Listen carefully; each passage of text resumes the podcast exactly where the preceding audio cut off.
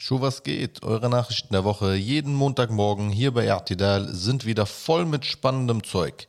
Es geht um die WM, es geht um Beef zwischen den USA und Israel, um Bombardierungen in Nordsyrien, um die Weltklimakonferenz, um den Iran, um neueste Nachrichten aus Deutschlands Politik und um vieles mehr. Mein Name ist Tarek Baye und ich wünsche euch einen guten Start in die neue Woche. Another one. Die WM hat begonnen. Und ich muss sagen, es war ein eindrucksvoller Auftakt. Überhaupt, dass eine Fußball-WM mit den Worten Bismillah Rahman Rahim eingeleitet wird, hat definitiv eine besondere Bedeutung. Diese Nuancen aber sah man im ZDF nicht so. Der Kommentator Belareti überzog die Übertragung mit Kritik, Häme und Hinterfragung. Also in etwa so wie damals, 2006. Erinnert ihr euch, als bei der WM-Übertragung hervorgehoben wurde, dass in Deutschland das Terrornetzwerk NSU Menschen ermordet und die Behörden es verschleiern? Das war ja auch erwähnenswert damals so als Kritik an der Aufmachung. Erinnert ihr euch? Ich auch nicht. Alles in allem aber konnte man eindrucksvoll beobachten, wie Katar sich zwar eine WM teuer kaufen konnte und auch durch ausbeutende Billiglöhne auch teuer aufbauen konnte, aber das noch lange nicht Fußballkultur bedeutet. Nachdem Katar im Auftaktspiel in Rückstand geriet, verließen tausende Katar-Fans das Stadion. Loyale Fans auf jeden Fall. Ansonsten läuft's bei der FIFA auch nicht so rund. Eine Rede des FIFA-Präsidenten Infantino wird in Medien heftig diskutiert. Sie war auch teils verwirrend, das muss man zugeben. Doch es ist interessant, wie unterschiedlich die Wahrnehmung ist. Das beschreibt das Dilemma der WM eigentlich ganz gut. Denn einerseits ist die Kritik an der Vergabe an Katar berechtigt, andererseits ist die Kritik, dass jene Kritik oft heuchlerisch ist, auch berechtigt. Diese Zerrissenheit wurde auch in Infantinos Rede deutlich. Er empfahl zum Beispiel, Europa sich mit Kritik zurückzuhalten, in Anbetracht dessen, was Europa in den letzten 3000 Jahren so verbrochen hätte. Das war eine philosophisch wirklich wichtige Anmerkung. Kein Wunder, dass sie bei denjenigen, für die sie bestimmt ist, nicht gut ankam. Dann sagte Infantino aber auch so Dinge wie, er wüsste, was Diskriminierung heißt, weil er damals rote Haare hatte. Was lernen wir daraus? Es wird einfach nichts, wenn die Fragen unserer Zeit von realitätsfernen, zu reichen Leuten debattiert werden. Another one. Die Weltklimakonferenz in Sharm el-Sheikh ging zu Ende. Viele zeigen sich enttäuscht davon, dass keine konkreten, drastischen Ziele, überhaupt Ziele, vereinbart wurden. Doch es gibt zumindest einen großen Sieg, wenn man ihn so sehen kann. Es wurde beschlossen, einen gemeinsamen Topf einzuführen, der die Schäden des Klimawandels für besonders verwundbare und betroffene Länder decken und finanzieren soll. Die USA haben sich lange dagegen gestellt. Das ist also zumindest ein Erfolg. So können die ärmeren Länder zumindest finanziell bei den Folgen aufgefangen werden. Doch das ändert natürlich nichts daran, Klimakatastrophen langfristig zu verringern. Der Klimawandel führt zu häufigeren Extremwetterphänomenen, die bestimmte Länder besonders bedrohen. Es ist eigentlich ganz faszinierend. Der Ton war mal kritischer. Doch nach der Corona-Krise und nun auch der Energiekrise nach Russlands Angriff auf die Ukraine gibt es wenig Bereitschaft, sich aufzuopfern. Und das kann ein Spiel mit dem Feuer sein. Jedenfalls hielt kein einziges Land die Klimaziele ein. Another one. Die USA haben eine eigene Untersuchung zum Mord an der palästinensischen Journalistin Shirin Abu Akleh in Auftrag gegeben. Für den Hinterkopf, Shirin Abu Akleh ist auch US-Bürgerin gewesen. Das FBI soll ermitteln, wer schuld ist. Die israelische Regierung reagierte darauf relativ giftig. Israels Verteidigungsminister Ganz warnte die USA, einen Fehler zu begehen. Er sagte, man werde nicht kooperieren und keine Einmischung zulassen. Das muss man sich mal vorstellen. Die USA zahlten seit 1999 55 Milliarden US-Dollar an Militärhilfe an Israel. Oder anders gesagt, jährlich knapp 4 Milliarden Dollar.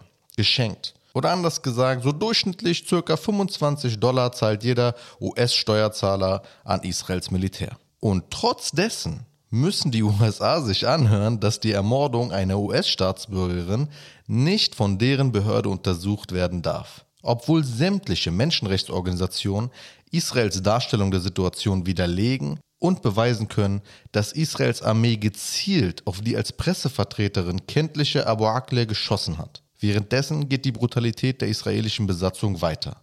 In der Nähe von Ramallah im illegal besetzten Westjordanland schoss die israelische Besatzungsarmee auf ein Auto und tötete die 15-jährige Fulla Rasmi einen Tag vor ihrem Geburtstag. Die unbewaffneten, unschuldigen Insassen des Autos wurden beschossen, weil das israelische Besatzungsmilitär, Zitat, das Auto verdächtig fand. Allein 2022 wurden bereits 197 Palästinenser durch das israelische Besatzungsregime getötet. Nach dem Anschlag in Istanbul führte das türkische Militär Luftangriffe auf den Norden Syriens aus. Das türkische Militär verkündete, 89 Ziele bombardiert zu haben. Über Resultate gibt es aber keine eindeutigen Nachrichten. Zumindest gibt es sehr verschiedene Darstellungen.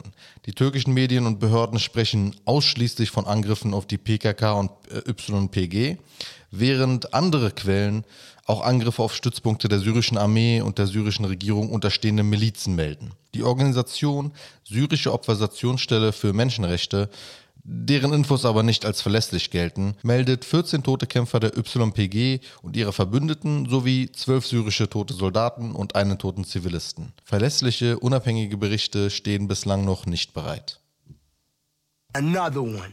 Im Iran wurden die ersten Todesurteile gegen Demonstranten verhängt.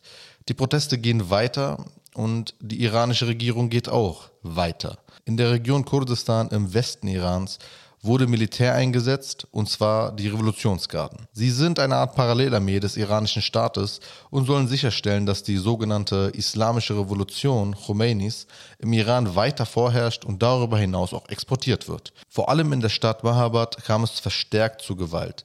Die iranische Regierung lehnt weiterhin die Proteste ab und spricht von einer ausländischen Verschwörung. Zahlreiche iranische Intellektuelle, wie zum Beispiel auch Imame, richten mittlerweile aber viel lautstarker ihre Kritik an die Regierung. Die iranische Regierung scheint aber nicht nachgeben zu wollen. Sie bombardierte Sonntagnacht auch Stellungen in Kurdistan im Nordirak. Another one. Auf der Erde leben erstmals mehr als 8 Milliarden Menschen. Erinnert ihr euch an die ganzen Leute, die in sozialen Medien voll überzeugt verbreitet haben, es gebe so einen Geheimplan, die Bevölkerung zu verringern? Schreibt die mal an und lacht die mal aus. Also nicht nur, weil die die Propaganda von Rassisten verbreitet haben und das gar nicht wissen, denn genau daher kommt übrigens diese Legende, weil sie behaupten und denken, Juden und Muslime würden heimlich gegen die Weißen vorgehen und sie austauschen und auslöschen wollen. Schreibt sie aber auch deshalb an, um sie einfach mal zu fragen, ob sie mittlerweile sinnvolleren Seiten folgen und nicht mehr so viel Bullshit lesen.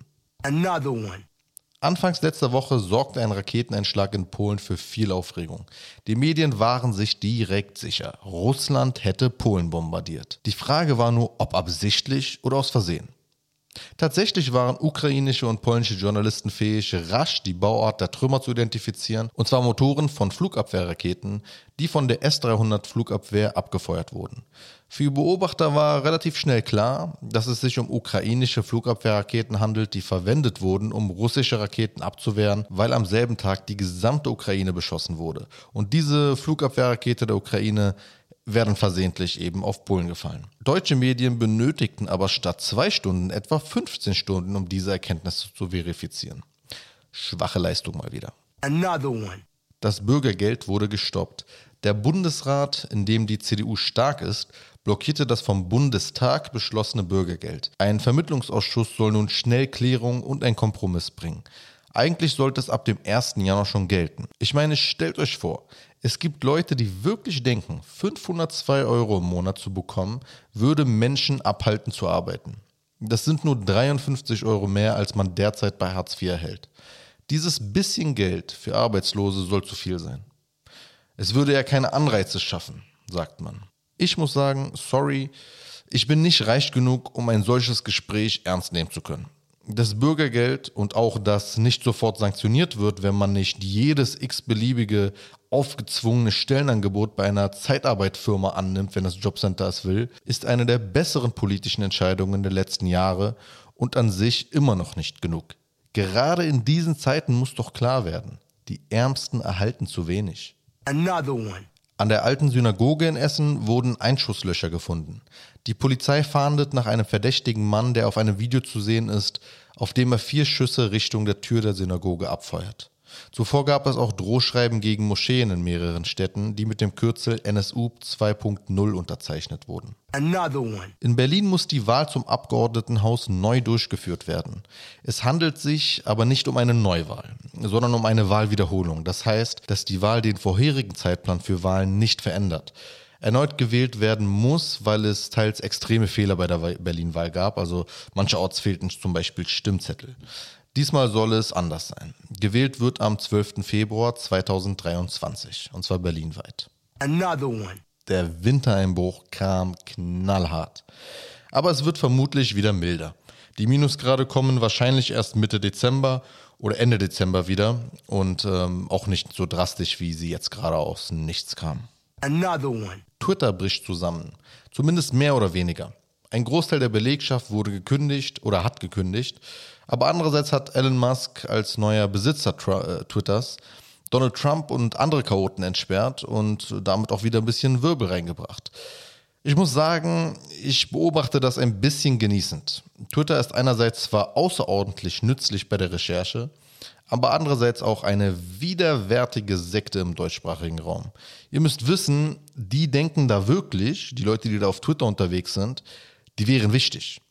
Jani, sag mir mal bitte, was zum Geier ist ein Mickey Beisenherz oder Sascha Lobo? Ich bin schon ein kleines bisschen schadenfroh, dass die alle so um ihren Lebensmittelpunkt Twitter zittern.